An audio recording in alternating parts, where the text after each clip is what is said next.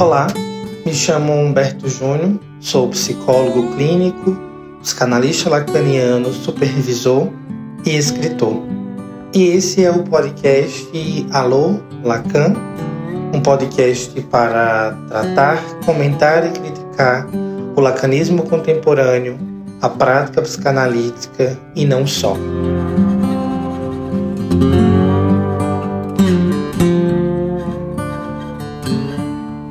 Mariana, para mim é um prazer muito grande ter você, contar com sua presença nesse meu novo projeto do podcast. E hoje para falar de um tema que você já eu já tive o prazer de ouvir você falando, juntamente com um grupo de outras tantas pessoas no ano passado, que é como se forma um psicanalista uma questão que eu acho que demorará um pouco para se esgotar, porque enquanto houver pessoas que percussem pela psicanálise, haverá consequentemente essa questão de como se forma um. Então, seja muito bem-vinda. Eu queria que você se apresentasse brevemente e fique à vontade para iniciarmos esse debate acerca do como se forma um psicanalista. Muito obrigada, Humberto pelo convite, também é um prazer estar aqui. Essa é uma temática que me atravessa muito, acho que atravessa todos nós, né, em psicanálise, me atravessa pessoalmente por ocupar espaços de formação e que constrói a questão né, do que é a formação, como pensá-la hoje. E fico muito feliz, muito agradecida de estar aqui, espero que seja proveitoso para nós dois e para as pessoas né, que estão aí nos escutando, não só para nós dois, mas para quem vier aí Bom, meu nome é Mariana Flamarion, eu sou psicanalista lacaniana, eu sou membro fundadora da Associação Topos Lacaniano e sou sócia integrante da Pola São Paulo. A minha formação se dá aí há alguns anos. Eu vim da graduação de psicologia, conheci a psicanálise, na verdade, anteriormente, na minha graduação em ciências biológicas. Lá eu encontrei Freud na temática de pedagogia e de lá para cá foi um longo percurso. A psicanálise foi me conquistando aos pouquinhos. E hoje a psicanálise lacaniana é um, uma temática assim, que atravessa a minha vida de uma forma muito ampla, muito densa, muito profunda. E aí a formação pega, né? Assim, pensando quase que cotidianamente. É, é um movimento, acho importante para nós, psicanalistas, né? O que é essa formação para a gente ir também se encontrando, se afinizando, decidindo, fazendo atos, pensando aí qual o nosso lugar nessa esfera formativa, qual o nosso lugar particular, qual o nosso lugar coletivo. Então, é uma temática que eu realmente gosto muito, me atravessa muito, e acho que vai ser legal aí nosso bate-papo. Sim, com certeza. Então, inicio com essa questão, né? Para você, né, diante desse percurso que você trilha desde o encontro com Freud, como se forma um psicanalista?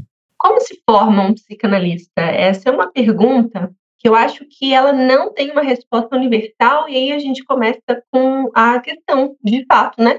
Que é a questão como se forma um psicanalista, e aí a gente precisa adjetivar esse psicanalista.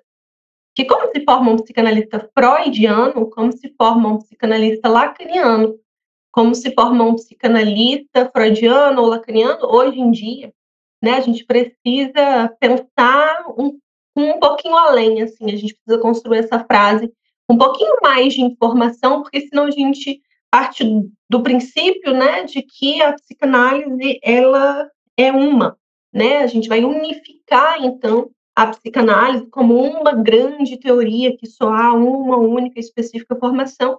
Isso inclusive causa muitos equívocos, dificuldades, é, problemáticas aí, né, nos diálogos, na transferência entre os psicanalistas, porque talvez não exista essa resposta deste lugar. Né? Como se forma um psicanalista? E aí, depende. A gente está falando de, de, de qual base teórica, a gente está falando a partir de qual epistemologia a gente vai se perguntar, mas a gente está se perguntando a partir de quais pressupostos. Né? Eu, por exemplo, eu, eu penso bastante na formação em psicanálise a partir de Lacan, mas feito um exercício de pensar a psicanálise a partir de Lacan. A partir de Lacan em qual sentido? Né? A partir de Lacan, porque hoje, 2024, com o advento aí da internet, das redes sociais, com o acesso à psicanálise tão diferente da época dele, é importante sim que a gente se pergunte se a formação é possível em outras modalidades, por exemplo, que não somente uma formação numa escola, só uma formação tradicional ou análise pessoal, enquanto uma formação no divã, ela é de fato exclusiva dos psicanalistas como um todo, ou é uma leitura específica, uma interpretação de uma das vertentes da teoria? Né? Será que todos os psicanalistas devem e se formarão no divã? Ou será que não? Ou será que existem outras formas de pensar a formação em psicanálise? Então, acho que esses atravessamentos são importantes, e principalmente sempre que eu falo disso, eu gosto de relembrar que é importante que a gente pense todas essas questões e que a gente formule respostas possíveis de uma forma muito crítica, para além de uma opinião pessoal. É uma troca assim que eu acho importante. Né? Muitas vezes, eu acho essa uma grande problemática da formação em psicanálise, que é a problemática da gente individualizar questões que não são do âmbito particular individual. Eu não poderia né, responder como se forma o psicanalista, para mim, na minha opinião pessoal, no que me é mais conveniente.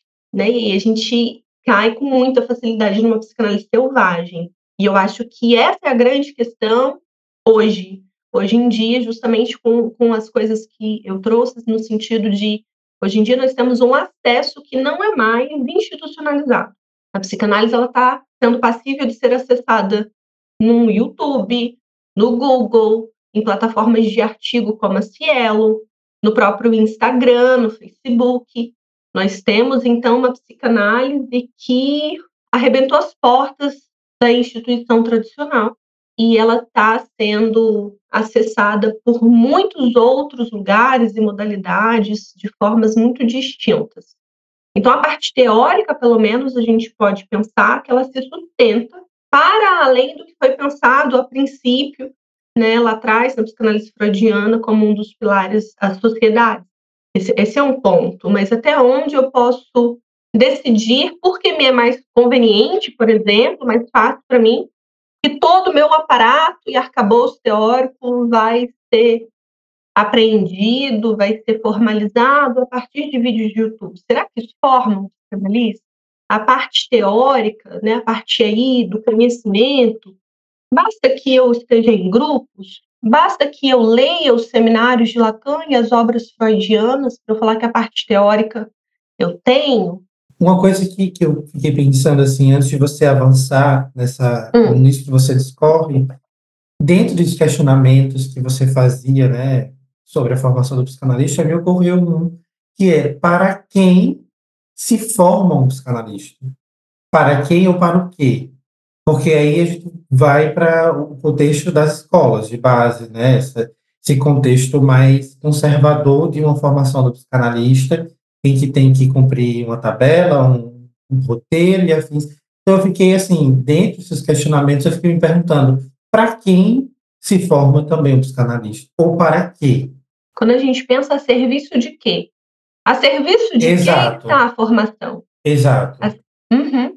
a serviço de quem está a formação fechada, em quatro paredes, de uma escola conservadora tradicional, e a serviço de que também está que a gente arrombe essa porta e que a gente vá para fora. E mais do que a serviço de que ou de quem, aqueles então que decidem por uma via ou por outra, quais são as consequências, sejam boas ou ruins, quais são as teorizações que têm sido construídas. A gente mantém um viés de, bom, foi assim que disseram, então a gente se organiza, né, enquanto a formação, o lugar a serviço de quem? Quem responde essa pergunta está atualizado? Essa é uma questão, né, que para a gente falar, a gente tem até que tomar cuidado, porque com muita facilidade a gente é cancelado pelo pessoal das outras gerações. Né? Porque assim, ah, mas quem foi que disse? Disse quando? Disse em 1800, o início de 1900? Tem um século? Tem um pouco mais de século? Mas será que esses dizeres eles se sustentam em 2024 no Brasil, por exemplo? Quem respondeu a pergunta? Respondeu a pergunta na França, na Europa? Era branco, rico? Qual a diferença? A gente responde que sim, que a formação do psicanalista se dá institucionalmente, e que um dos viés de entrada institucional depende que você tenha um certo lugar, esteja num certo patamar social. Então, esse acesso, ele é um acesso para aqueles que desejam ser psicanalistas ou ele é, é um acesso para aqueles que têm condições financeiras, brancos, homens e desejam ser um psicanalista? Para que esse desejo de ser um psicanalista? Enquanto um dos pré-requisitos para você se associar a uma escola. Eles olham para todo mundo hoje, 2024 no Brasil, né? Isso é um pouco é, tabu, né? Isso é, são coisas que assim, a gente não pode fazer esse questionamento. Eu lembro que eu fiz esse questionamento para uma moça, até ah, não tenho nada contra a moça. É, ela me tratou super bem, nós tivemos um diálogo muito saudável, mas ela é de uma escola francesa, bem tradicional, e a gente estava conversando para eu, eu, eu queria saber se era possível acessar alguns artigos que são internos né, uma produção é, que eu achei interessante de uma autora, de uma psicanalista francesa da época do Lacan. E eu queria saber como fazer para ter esse acesso interno. E quando a gente conversou um pouquinho, ela trouxe essa questão, mas bom, mas para quem que é? Quem que vai acessar? Eu falei, bom, eu espero que todo mundo. Possa acessar quem quiser. Ah, né, mas, mas é uma escola, mas é online. Você sabe que aqui na França a gente não concorda com esse negócio, não psicanálise online, de psicanálise nas redes. Tenho visto aí um movimento do Brasil da psicanálise com cor, significante não tem cor. Então, assim, a gente realmente, a gente, quando a gente questiona o status quo, quando a gente questiona alguma coisa que está sendo mantida há muito tempo em nome de outras coisas que têm sido mantidas, a gente corre um sério risco, né, de ser apedrejado em praça pública. Mas são questionamentos que eu faço questão de levantar, que é a formação do psicanalista. Se ela é pelo divã, é no divã de quem? Se ela é numa escola, essa escola é aberta a quem? Se se dá num tripé, esse tripé se decide como? Então, bom, se é no tripé, e se eu preciso fazer na análise, qualquer análise serve, quem que dita as regras de quem é o analista que forma outros analistas? eu preciso fazer supervisão, quem é que dita as regras de qual supervisão vale como pré-requisito formativo? E a teoria, ela pode ser uma teoria de artigo, ela pode ser uma teoria de YouTube, de Instagram, ou ela tem que ser uma teoria de livros clássicos. E se tem seus livros clássicos, basta que eu os leia. E por aí vai, a gente pode ir, né, fragmentando e fazendo ainda mais questionamentos. Então, eu acho importante, assim, que esses questionamentos sejam levantados. Sim. É, e você falando é, da experiência com a moça, esses dias eu me ocupei de fazer uma leitura breve sobre as introduções do Index do Lacan, né, que é escrito pelo Henri, é, e ele dizia que uma das grandes resistências de uma tentativa que ele fez no passado para traduzir o, o Index para o português foi que todos os psicanalistas sabiam falar francês.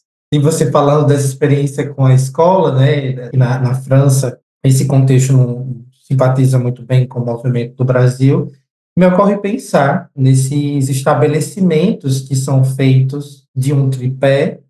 Primeiro que eu fico me questionando, Mariana, onde está explícito a ideia do tripé? Porque em todo atravessamento da obra de Freud não existe um texto que se consagre, né? existem construções que são feitas a partir de ditos freudianos. E aí a gente chega no Lacan isso não funciona tão bem assim. O que é que tu pensas sobre essa ideia do tripé? Né, como análise pessoal, supervisão, teoria. Você já vem problematizando isso, mas eu acho que eu queria objetivar essa ideia de o que é que tu pensas sobre essa formalização do tripé, no sentido de isso forma um psicanalista? O psicanalista se forma através disso. Olha, eu gosto muito de partir é interessante, né? Eu acho que primeiro eu vou mostrar onde eu, eu acabo me identificando mais. Eu faço essas críticas, não levanto essas críticas desse lugar contemporâneo da formação da psicanálise, porque eu acho que as fronteiras é, nos dois extremos são muito problemáticas. Tanto uma formação muito livre, como eu havia dito, né? acho que ela corre com muita facilidade o risco de virar um eu faço que me é conveniente, que me é mais fácil, porque me é mais barato, que a gente vai para todo um lugar também problemático. E, por um outro lado, se é só na escola, é só de uma forma muito tradicional, conservadora, a gente não pensa e não atualiza questões importantes, sócio-históricas, é, situações importantes, como o avanço aí, né, dos tempos modernos, da tecnologia, da internet, e também não pensa o lugar do Brasil nessas problemáticas todas. Acho que os extremos são muito problemáticos. Entretanto, para mim faz muito sentido acompanhar de uma forma atualizada e crítica algumas formulações lacanianas que, é, partindo primeiro da sua pergunta, acho que não está explícito em lugar nenhum. Eu acho que o Lacan, inclusive, ele é um teórico sensacional pelo fato de que ele não objetiva métodos, regras, recomendações de uma forma explícita. Tem uma passagem ou outra do Lacan que ele diz desse lugar de psicanalistas que escutam o ensino dele precisam acompanhar a ideia né, do que ele está trazendo a longo prazo. É preciso fazer, a coisa precisa fazer sentido a partir de certas torções, articulações. Ele não vai dar, né, assim, é, é isso daqui, é assim que se faz, é assim que eu penso, me sigam. Ele fez uma questão muito grande de não cair nesse lugar. E ele traz, eu não me engano, lá na nota italiana, a questão do ritualizar né, que a gente precisa ter esse cuidado. Ele está falando especificamente sobre a autorização do analista, mas eu acho que isso diz muito da formação, que é o risco que a gente está correndo o tempo todo de entrar em certos rituais e nos ritualizarmos em nome de certas coisas. Então, eu não vejo problema no tripé a priori, principalmente se a gente passa por essa crítica de que ele não seja um ritual. Como eu disse, o tripé ele é muito interessante sim para pensar a formação de um psicanalista, tendo visto que o espaço de supervisão é aquele espaço em que você vai ver pontos cegos estruturais de uma transferência, né? Se a transferência ela se dá ali num vínculo a dois.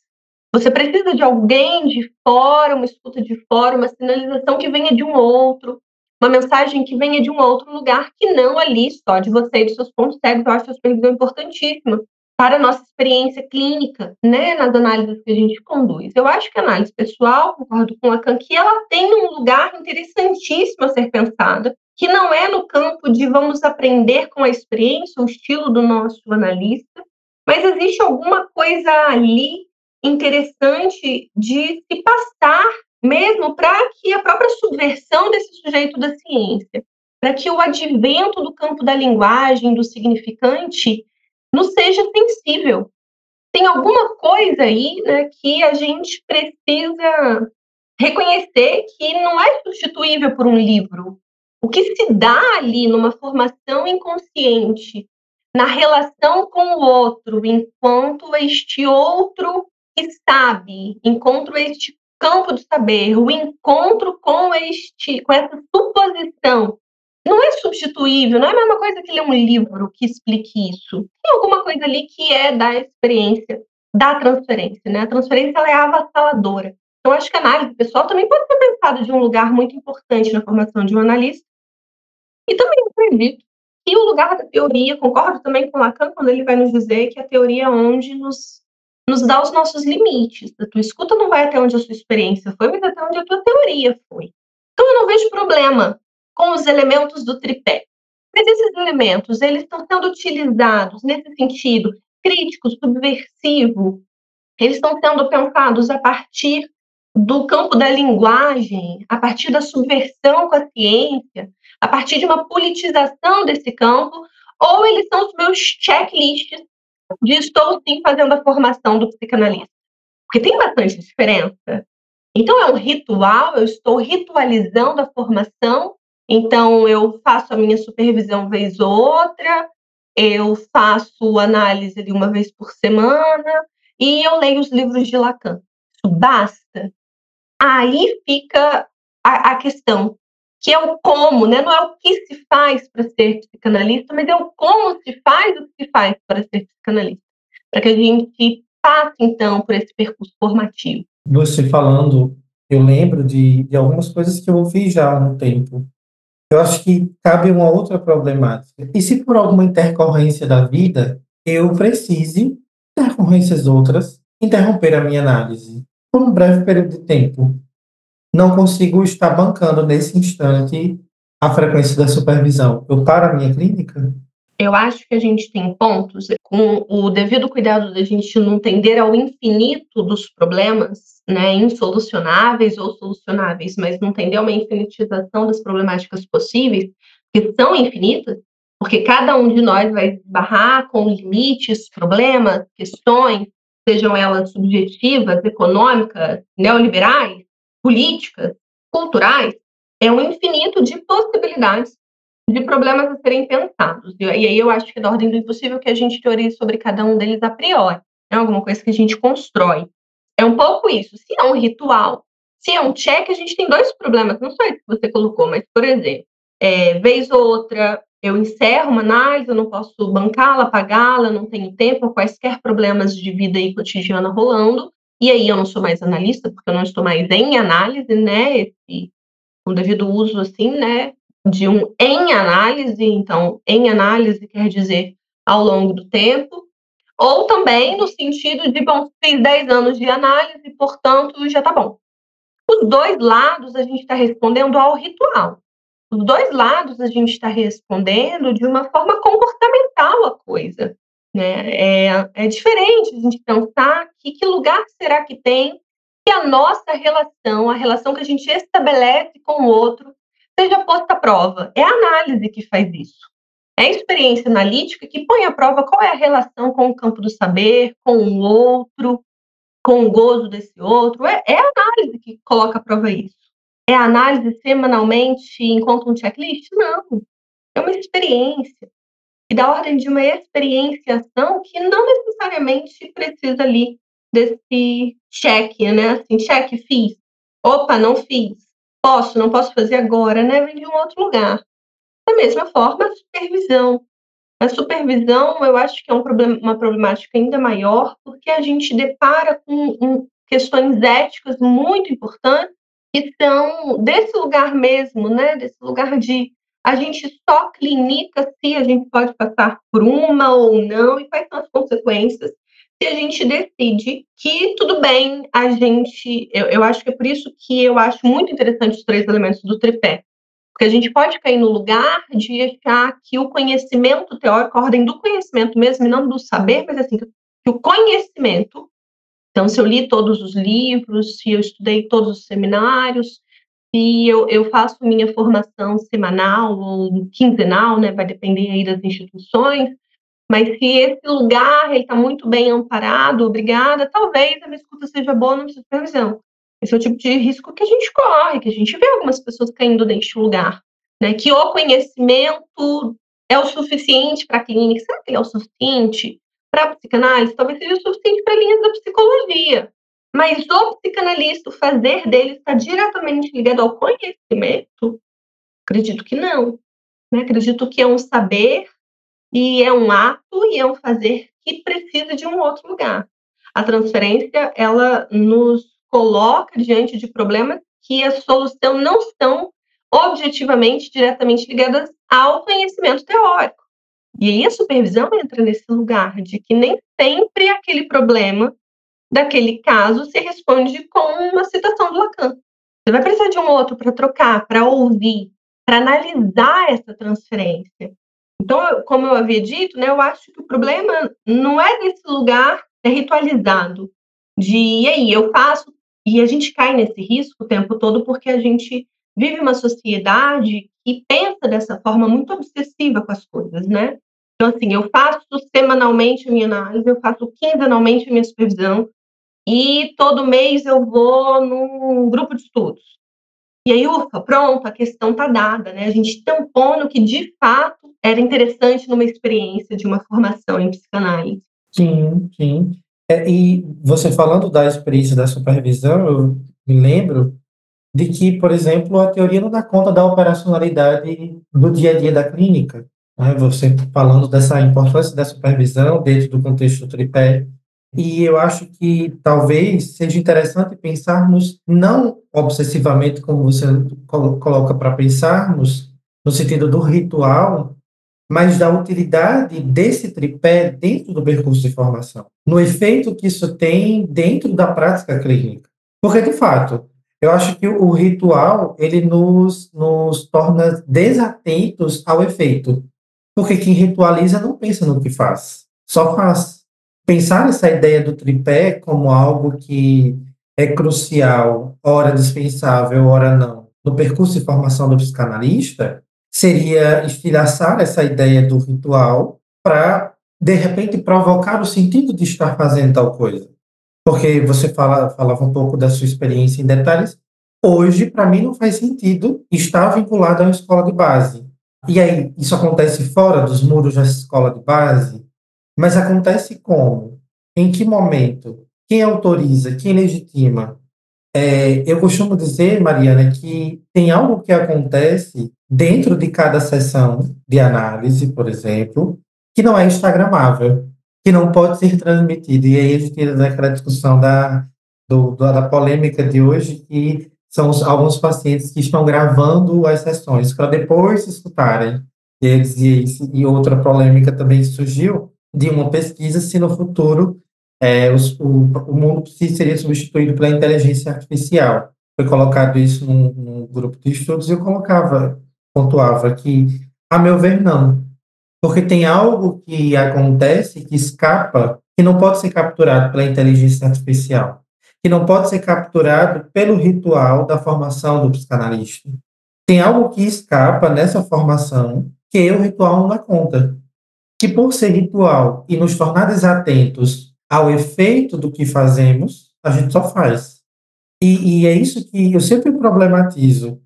O problema de nos tornarmos cegos à palavra desse outro, que foi dito em 1900, em 1800, há 100 anos atrás, há alguns anos atrás, em outro contexto do país, e tornar, tornarmos isso como uma verdade suprema para nós.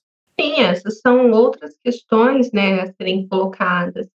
Eu acho que o mais importante da formação do psicanalista é justamente é, responder do que que o que que ela não abrange, do que que ela não trata, né, das coisas que a gente não vai achar uma resposta objetiva, né, no sentido de que não se trata da gente conhecer a teoria e os livros, não é suficiente, né? O, o que que nos separa aí desse desse lugar comum da apreensão de conhecimento científico, por exemplo? o, o fato de que não basta aprender, não basta se pensar de uma forma tecnicista, não basta se ritualizar, isso não basta porque há alguma coisa de uma outra ordem. Porque o que está em jogo precisa passar por uma subversão da nossa relação com o outro. Porque é só depois de, desse corte estrutural, onde a nossa relação com o outro se altera, que a gente pode começar a pensar, então, o real que está em jogo nisso, os limítrofes né, que o impossível nos coloca, as articulações de um sentido que vem a posteriori da nossa própria relação com a psicanálise. Existe alguma coisa aí que de fato não a gente não vai achar a partir de um de um aparato metodológico, técnico ou de rotina ou cotidiano né? Alguma coisa aí que a gente não vai conseguir enquadrar. E eu acho interessante quando a gente pensa, é dispensável ou não é dispensável certos elementos da formação do psicanalista? A gente corre o risco. Quando a gente acha que é dispensável algum desses elementos, a gente corre o risco de cair num lugar onde há uma formação, no sentido de que chega no final e você ganha um parabéns e vira um psicanalista.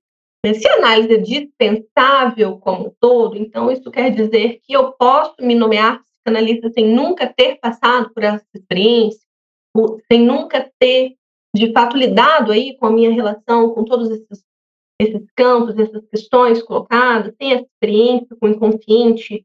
É possível que eu seja um psicanalista? O Lacan fala muito, né, em, em momentos bem oportunos, em, em sessões é, de alguns seminários interessantes a gente pensar, em alguns textos escritos, os outros escritos ele repete, que o psicanalista ele aparece enquanto um produto, né, enquanto um resultado das operações em que o objeto A conduz. Né? Ele tem uma passagem no outros escritos, lá no resumo do ato psicanalítico, se eu não estou enganada, mas acho que é lá assim, ele fala que o psicanalista se faz do objeto A. E é por isso que a gente fala que o psicanalizante faz o psicanalista. Né? Não nesse sentido de um ritual de parabéns, você fez análise um tempão, logo agora a gente dá a carteirinha e você é psicanalista, que a gente cai neste lugar mais uma vez. Né? De que há um psicanalista e ele chegou nesse lugar final depois de uma travessia, de um percurso específico. Né? Eu também não acho que é muito por aí. A questão das escolas, da instituição, eu acho que é um problema que a gente, agora, né, as novas gerações, vão ter que, que questionar e teorizar. E, mais uma vez, eu acho que o grande problema é a gente fazer isso a partir das nossas convicções pessoais. Né? Eu acho que a questão não é muito se eu topo ou não topo estar associado, eu quero ou não quero estar institucionalizado. É o que, que significa, quais as diferenças. O que, que representava estar associado a uma instituição de formação? O que, que a gente dizia que era importante lá dentro? Que obviamente não são as paredes. Então, o que, que tinha ali nessa troca, nessa presença com vários outros analistas? O que, que se sustentava lá dentro que diz desse percurso, dessa formação? Esses são os elementos, então, a ser retirados da parede. Né? Então, assim, tudo bem a gente não estar vinculado, porque a questão talvez não seja o estar vinculado, associado, institucionalizado, mas há alguma coisa, então, estrutural que a gente pode pensar, né? E que, e que sustenta a formação, e não a formação onde. A gente pode retirar o onde e pensar o que, que sustenta a formação. E se esses elementos estão presentes, independe do onde. Mas é importantíssimo que a gente teorize, critique, pense, porque nós estamos correndo o risco, e é um risco comum das grandes revoluções, né? sempre que a gente quer produzir uma mudança de alguma coisa que está ali sendo tradicionalmente mantida, a gente corre o risco de, num primeiro momento da revolução, a gente perder algumas coisas de base importantes. Então, por exemplo, é importantíssimo que a psicanálise tenha um acesso mais aberto, mais livre, pensando no nosso país, que é um país onde a elitização do conhecimento se dá não só na psicanálise, mas na educação como um todo, como você brincou, e assim, quem que sabe francês no Brasil? Né? Francês não está é, não tá nem nas escolas particulares. Então, quem é que sabe? Se nem a elite sabe, quem é que sabe? Que psicanalista é esse que vai saber falar francês num país em que francês não é nem uma língua comum nas escolas? Então, a gente tem essas questões, mas quando a gente pega essas questões, faz assim, não, a psicanálise vai ser acessível sim, a gente vai tirá-la ali do obscurantismo, a gente vai tirá-la do tradicionalismo, conservadorismo, a gente vai tirá-la. A gente também corre o risco de ficar simplificando demais e ir num campo do equívoco, fazendo talvez uma visão de mundo, enquanto a gente faz vídeos curtos no YouTube. É um risco que a gente corre em nome de uma posição política importantíssima. Mas ali, né, no olho do furacão, essas coisas elas acabam se atrapalhando, desde que a gente mantenha um certo rigor teórico para daqui a pouco a gente começar a estruturar. Calma, vamos sim tirar desse lugar aí tão restrito a formação do psicanalista, a teoria da psicanálise, vamos sim traduzir os livros, deixá-los acessíveis, vamos sim transmitir, falar e ensinar no Instagram, no YouTube, vamos colocar a psicanálise mais acessível, mas alguma base, alguma sustentação ética, teórica, epistemológica não pode ser perdida nesse processo. Eu hoje acho que eu sustento a institucionalização, obviamente eu sustento, sou institucionalizada em dois lugares, eu acho importante, interessante que seja para que essa essa sensação de liberdade não nos leve com muita facilidade à selvageria. Isso é uma coisa que eu acho que se responde particularmente. Eu prefiro estar institucionalizada com os meus pares, pensando junto, eu acho é, mais fácil lidar com os sintomas que vão aparecer institucionalizada do que não institucionalizada. Né? Eu, então, é uma questão particular. Mas eu problematizo muito o que é e aonde é que a gente recebe os conteúdos, o conhecimento, as transmissões, por onde é que a gente se submete às escutas, por onde que a nossa clínica parte, para onde que vai toda a nossa produção de material, se é que a gente faz, nossas pesquisas, enfim, né? Onde é que é?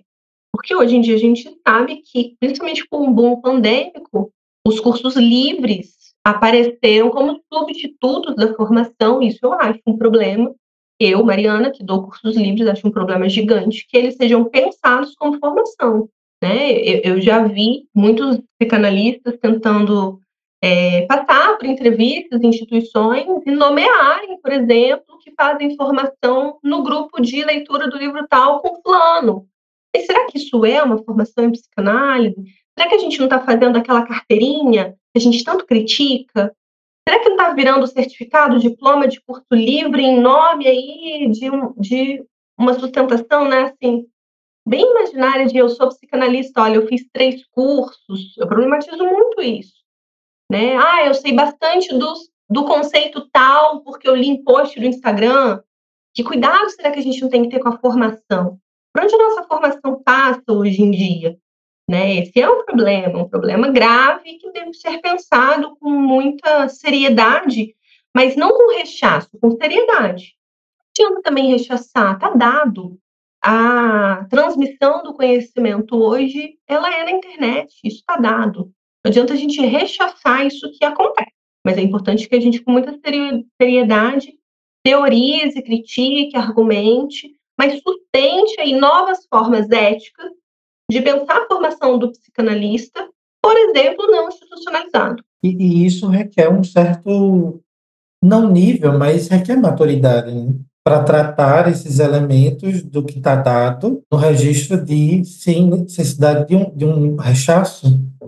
Né? E aí não é qualquer um, ou de qualquer modo, qualquer lugar, que vai conseguir tratar com seriedade algo que precisa ser problematizado. Né? acho muito pertinente que você coloca. E você abre questões, como sempre, é, que não tem resposta, e algumas são possíveis serem construídas individualmente e outras ficam suspensas no ar. Mas eu quero agradecer é, sua contribuição nesse aspecto de levantar tantas questões pertinentes. E eu confesso, Mariana, que algumas das, das, questões que você levantou no nosso último encontro ainda estão sem resposta dentro de mim e me movimentam a não respondê-las, mas a me provocar nesse sentido. Então, assim, são questões muito pertinentes, muito necessárias e úteis para o campo. Então, muito obrigado pela sua generosidade de compartilhar tão amplamente o que tu pensas nesse episódio do podcast. Imagina, obrigada a você pelo convite. Eu acho que a ideia é sempre essa, né? Quando a gente põe muitos pontos finais, muito assertivos e definitivos, o diálogo, a troca e a construção não são possíveis. Né? É interessante que a gente pense sempre a partir de vários funcionamentos e aí vamos trabalhar juntos quais as possibilidades de sermos causados por eles, né? Como você disse, não necessariamente em respondê-los imediatamente ou dar conta de achar uma resposta, mas que a gente construa a partir do que os, os efeitos, né? O que nos causa. Sim. Então, muito obrigado pela sua participação.